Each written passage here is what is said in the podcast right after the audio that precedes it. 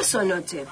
Usted lo sabe porque lo anuncié. A la noche hablábamos en Sola en los Motivos, después de la medianoche, en Telefe, con el señor Alejandro Fabri. eh, un gran, gran. Una gran- eminencia. Una del- eminencia. Del fútbol. Una eminencia del fútbol, un estudioso, un conocedor del fútbol eh, mundial, nacional, de primera, de ascenso. El tipo tiene una memoria garrafal. Y te voy a decir algo, como Sí. Rosarino lo voy a decir. Son esos periodistas que de Buenos Aires a uno le gusta ver porque hablan de todo el espectro del fútbol, Sí, ¿no? totalmente. No se quedan solamente en lo que pasa en Buenos Aires. Me parece que al hincha de Newell's, al hincha de Central, al hincha de Estudiantes... Bueno, ayer nos dio una clase a los rosarinos Bueno, de cómo habían nacido los Es buenísimo equipos. eso para nosotros, Sí. poder escuchar a ese tipo de periodistas está buenísimo. Bueno, ¿qué pasó? En un momento, eh, hablábamos con, a- con Alejandro Fabri y yo le digo, con Walter Nelson fueron, son la mejor dupla, ¿no? Eh, Claro, bueno. Lo tuiteó por ahí mi productor. Una repercusión impresionante. Evidentemente, la gente está haciendo loas para que vuelva. Walter Nelson, Alejandro Fabri, la mejor dupla que tenemos en este momento y nos estamos dando el gusto de tenerlos al aire. Ale, Walter, ¿qué tal? ¿Cómo están? Muy buenas tardes. Saludás vos primero, muñeco.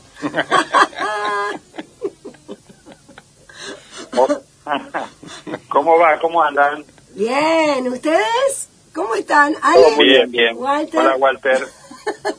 ¿Cómo va, Ale, querido? ¿Cómo Eso. estamos? Escuchen de fondo, escuchen de fondo. Tenemos la música de fondo, a ver. Escuchen esta música. Uy, también, qué recuerdos, ¿eh? ¿Ya, ya vieron la- las dos capítulos estos de los 20 años de fútbol de primera? ¿Lo vieron en Netflix? Yo vi el primero, a ver, no vi el segundo.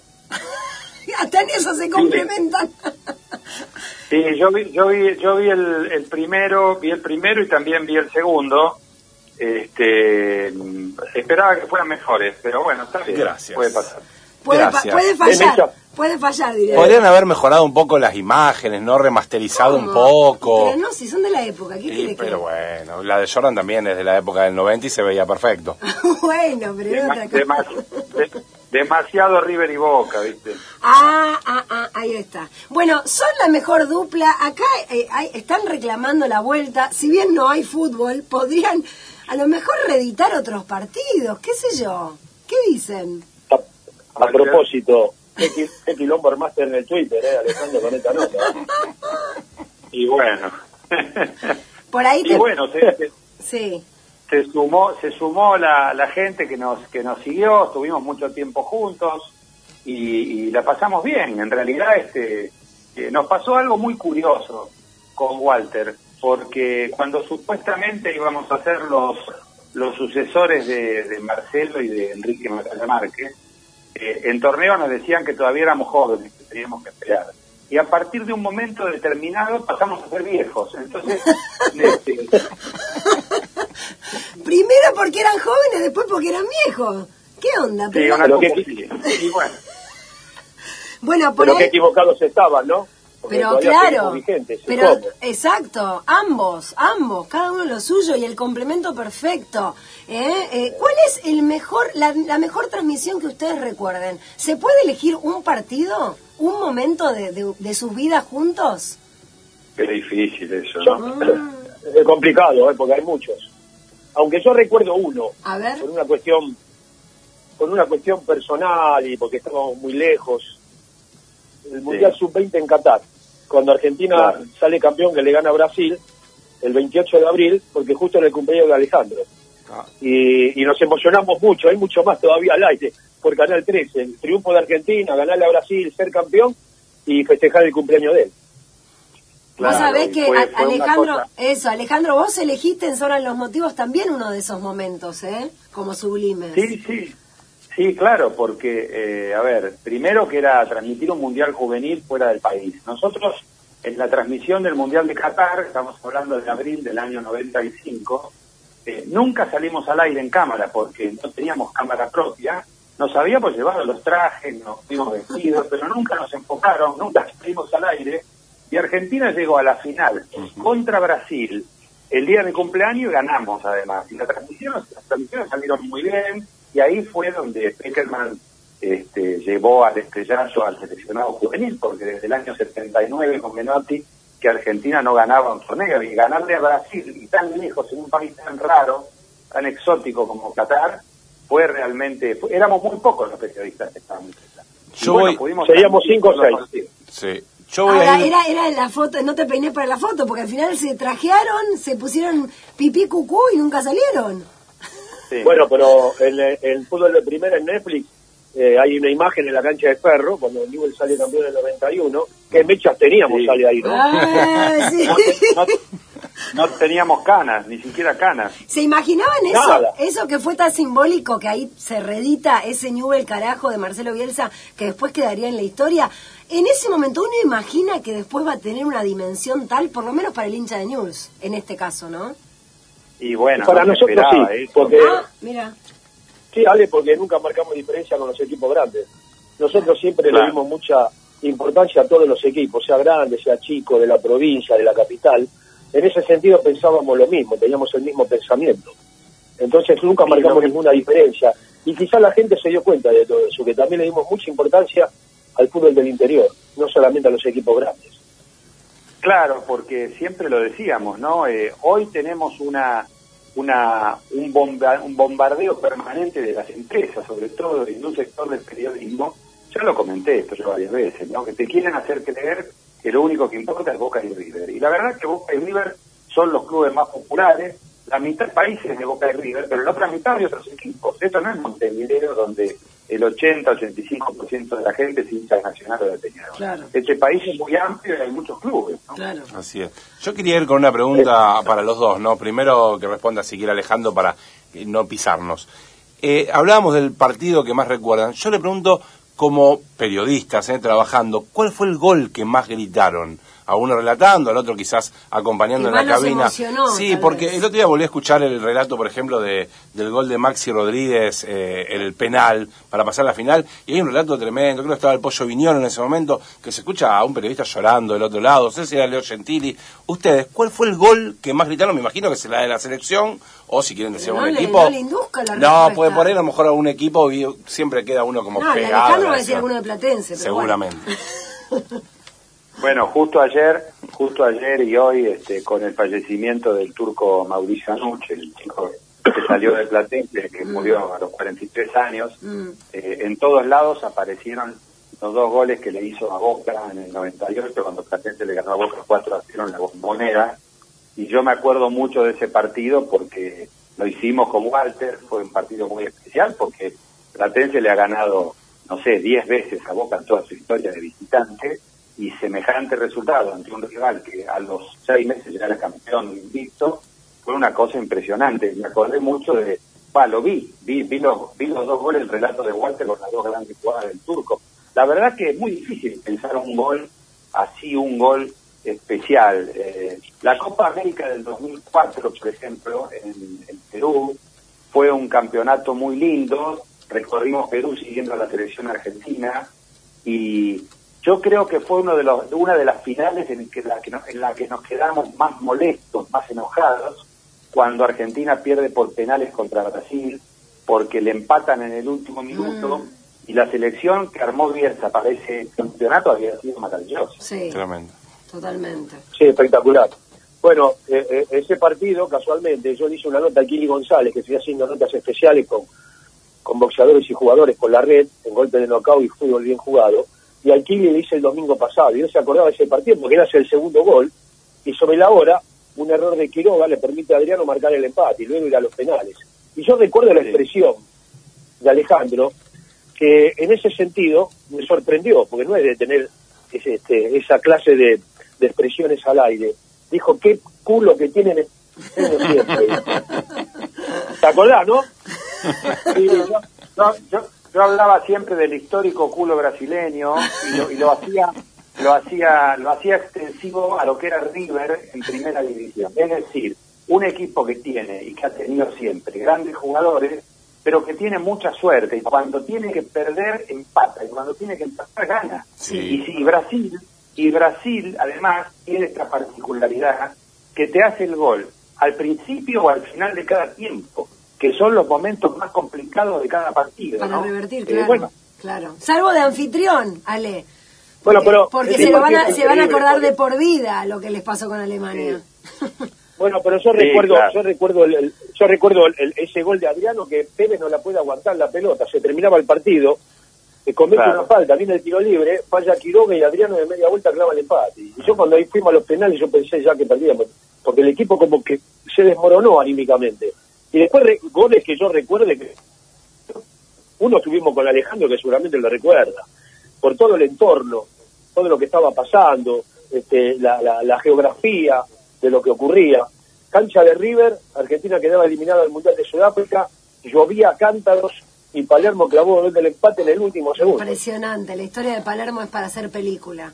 Bueno, yo dije en el re- Sí. yo dije en el relato, Sí. el muchachito de la película, Sí. escribe guiones, recuerdo todo, Sí, ¿no? me acuerdo. Eh, y, Die- y Diego y Diego que se tiró palomitas me lo y me enfoca miro por el monitor y digo sí Diego bueno o sea eh, me parece que ese gol fue muy emotivo y otro de los goles que fue emotivo también fue el de Maxi Rodríguez que yo lo transmití por con Macaya ese mundial el penal contra Holanda Sí, este, que nos Claro. mete Argentina en la final después de 28 años no claro, tremendo. ¿Dónde nace esto? A ver.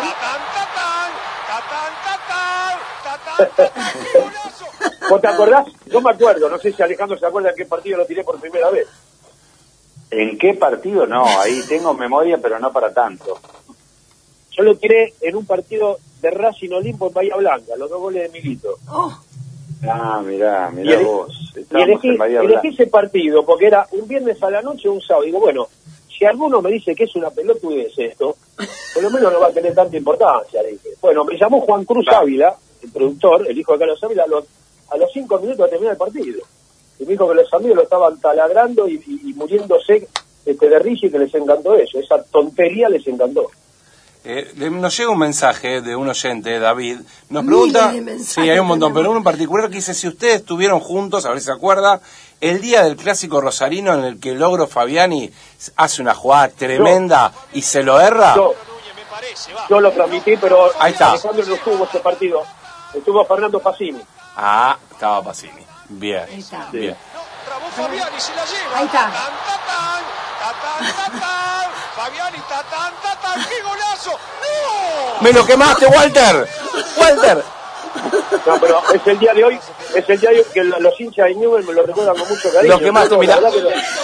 es inexplicable que me recuerden un no gol. Y sabe, y saben por qué me lo recuerdan, y se lo dije a Logro Payani que me encontré un par de veces con él, y no lo mataron a él ni a mí, porque Newell ganó 1-0. Sí, claro. Yo te iba a decir, yo me acuerdo perfecto ese día y escuché el relato y se me vino esto a la cabeza.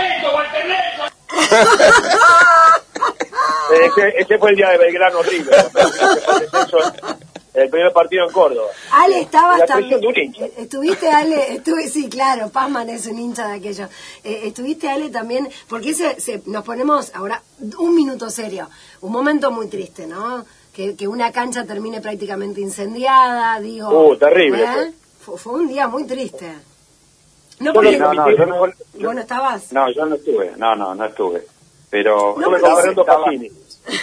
Sí, yo estaba en la yo estaba en la casa de una familia cordobesa en la ciudad de Córdoba, hincha de Belgrano, mirando Uh. el partido.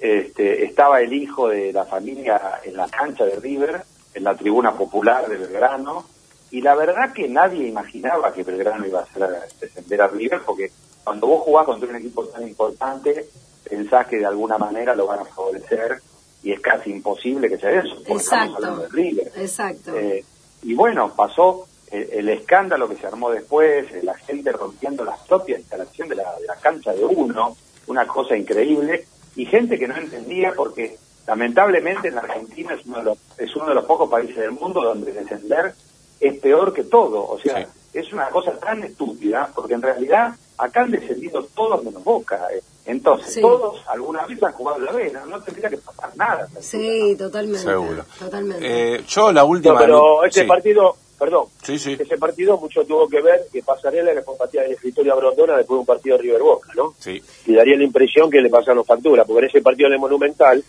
si no me equivoco, Pesota era el árbitro, si no me equivoco. Sí, sí. No cobra- exacto. Sí, sí, no, sí. no le cobra un penal Clarísimo. grande como el estadio que le hacen a Caruz. Cari- clarísimo. El partido estaba 1 a Sí, 0. lo que Pes- pasa... Pesota lo que quedó muy expuesto, ¿eh? después de eso quedó muy expuesto. Está bien, pero River de los últimos siete partidos del campeonato ganó uno solo. Exacto, Ale. Y aparte, No, eso es verdad. Y, y aparte ustedes van a coincidir conmigo, eh, es el último escalón dentro de una escalera descendiente en donde la institución ya estaba incendiada, ¿no? ¿Se entiende? Sí, eh, Sí, era, sí, era, sí. era tremendo, ese mandato de pasarela fue nefasto, ¿no? Yo eh, les quería preguntar, eh, por lo menos la última de mi parte, a Walter, ¿qué es lo mejor que tiene Alejandro? Y Alejandro, ¿qué es lo mejor que Ah, tiene Walter? linda pareja. Y sí, sí, le iba a preguntar lo peor, le iba a preguntar lo peor, pero dejémoslo para el próximo. No, y tenemos cada anécdota que nos pasaron eh, afuera, en el exterior, que si la contamos. lo mejor que tiene Alejandro yo lo puse en Twitter hoy. Su gran capacidad, su profesionalismo, hoy lo puse en Twitter, eso, Sí, que potencia el producto. Totalmente. Y, y, y, y tener un comentarista de la talla de Alejandro eh, te hace levantar la vara permanentemente y te hace que vos te superes transmisión tras transmisión, es cierto. porque es un comentarista de lujo, entonces vos tenés que estar a la altura. La capacidad de Alejandro es inagotable. A veces jugábamos cuando íbamos en los remises a los estadios, este, preguntas y respuestas con Alejandro. Claro. Él lo sabe bien. Yo le Bueno. si la pregunta me contest- y, y, y, y, no- y nos probábamos a ver la capacidad que teníamos, la memoria y, y si sabíamos. Claro. Y eso Bueno. nos ponía bien. Lo que pasa es que tenemos en común haber leído mucho de fútbol, haber ido mucho a la cancha, no solamente a ver al equipo del Tiro Hinchas, sino a otros partidos. Y, y que nos guste por- el fútbol por encima de, lo- de las camisetas, ¿no? Exacto. Y, y- y leer y seguir leyendo cosas de la historia del fútbol que, que te llevan a, bueno, a veces podíamos equivocarnos, meter la pata, faltarnos un tacho, pero en general, eh, y, con, y armamos un grupo, sobre todo cuando estaba Eduardo Ramenzoni en el campo de juego, eh, donde los tres éramos más o menos de la misma edad, conocíamos generacionalmente todo lo que nos relacionaba con el fútbol y era más sencillo. A veces, eh, cuando hablas con algún, algún periodista más joven, es como que eh, está esta historia del que es más joven que cree que la vida empezó cuando él nació, ¿no? Y antes hubo, hubo otra cosa. Yo creo que Walter eh, no ha sido superado como relator en televisión. Está Marcelo con Macaya en otro lugar, pero después este, lo que Walter ha hecho en televisión es muy importante y muy valioso y en una época en que los relatores gritan en televisión y te, te, te gritan un saque lateral igual que una jugada de gol abajo del arco, eh, no- eh, es muy muy muy sencillo poder escuchar a Walter que va a subir el tono en el momento indicado, no en cualquier lugar de la cancha, ¿no? Después tenemos otra historia, después tenemos una asignatura pendiente que es que escribir un libro sobre los remiseros que nos han llevado. Ah, muy buena. Sobre los remiseros. ¿Cómo, cómo? Escribir Ah, un libro sobre los remiseros que hemos tomado. Bueno, ahí hacemos otro programa. Eh, nos tenemos que ir porque Tenemos, Gustavo... que- tenemos, tenemos para hacer un libro, un remisero que nos llevó a tres arroyos que comía manzana verde de noche porque decía que veía mejor, ¿no? No, un capo, un capo, un capo. Hemos, hemos agarrado, hemos agarrado un par de perros yendo a Rosario en diferentes momentos, Ay, hemos tenido no. que hacer dedo, No. hemos tenido que hacer dedo, en un, una vez desde Arroyo Seco y otra vez desde el kilómetro donde está Figuera, el famoso restaurante que está Sí. viniendo de Rosario para Sí. Buenos Aires en mano derecha, ¿no? Sí, Sí. sí, sí, totalmente. Sí, Eh, si me lo pueden resumir en una frase, ¿qué es lo mejor y lo peor que tiene el fútbol argentino, bendito nuestro de cada día? Lo mejor, lo mejor es la pasión que todavía sentimos por este bendito y hermoso fútbol argentino, que está degradado desde hace mucho tiempo por la, la gran desorganización que tiene. Este, dirigentes que son inescrupulosos, que no les importa lo que hacen, toman una medida hoy, a mitad de camino toman otra y la cambian permanentemente. Que confunden al hincha, eh, confunden a los jugadores, confunden a los periodistas permanentemente. Sí. Eso es lo peor. Lo mejor es que la pasión no se va a agotar nunca, porque le- la pelotita sigue rodando y a aquel que le gusta el fútbol desde muy chico o ahora siendo grande le va a seguir gustando. Y cuando empieza a rodar te olvidas de todo ese tipo de cosas. Sí, yo creo, yo creo que eh, eh, lo mejor y lo peor se condensan en el argentino medio de su pasión por el fútbol. Es decir, por momentos, eh, es el argentino en general, me parece, también en la sociedad que tenemos, ¿no? Eh, por un, por un, en, en una, tenemos una cara buena, colaboración, a ver, colaboradora, solidaria, este, que trata de entender que, que el árbitro se equivocó o que, o que ganaste de casualidad. Eh, hoy hay demasiada tendencia, me parece, al resultado solamente. Antes, cuando éramos chicos, vos, te, vos veías un partido, no veías un partido y tenías un amigo, un pariente que iba a ver ese partido y tu equipo perdía, pero el que había ido a la cancha te decía, perdimos pero jugamos bien. Y vos te quedabas tranquilo con eso. Eh, hoy no, hoy si jugaste bien, pero perdiste, sos un tonto. Sí. Eso es en general, ¿no? Sí, Eh, sí. Me, me parece que habría que tratar de volver de a poco a, a esos viejos ideales, pero es muy complicado en este tipo de situaciones como es la Argentina culturalmente hoy, es complicado, pero bueno, es lo que tenemos, tampoco es lo peor del mundo. Bueno, esperemos haber reeditado este mimo que se inició en Twitter, eh, que siguió hoy, que dice, bueno, acá tengo algunos de los mensajes, sin duda la mejor dupla del fútbol argento, son lo mejor por lejos, la mejor dupla, les mandan saludos, bueno, eh, los mejores, ojalá puedan volver. Y la verdad, nos sumamos a eso, ojalá puedan volver, porque hay dos cuestiones. Una, dicen lo que piensan, más allá de todo y de todos.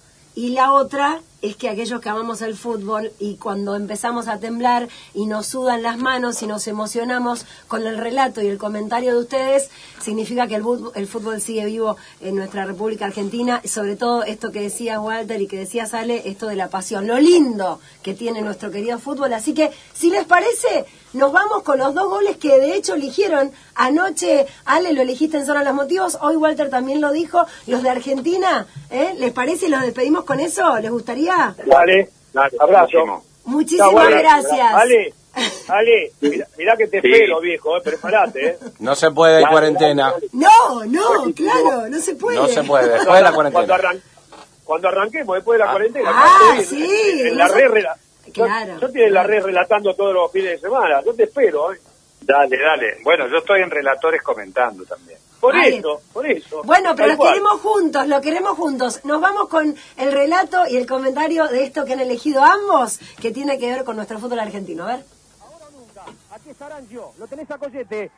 Arancio que lo busca Guerrero que está habilitado, canta el segundo, Pancho. Guerrero, es golazo, es golazo.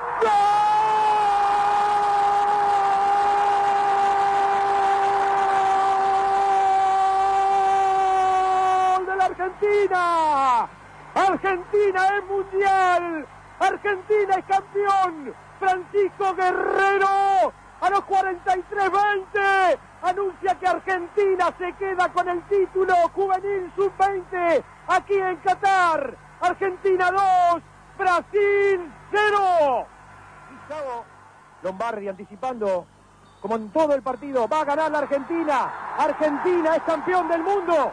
Argentina es campeón del mundo juvenil sub-20.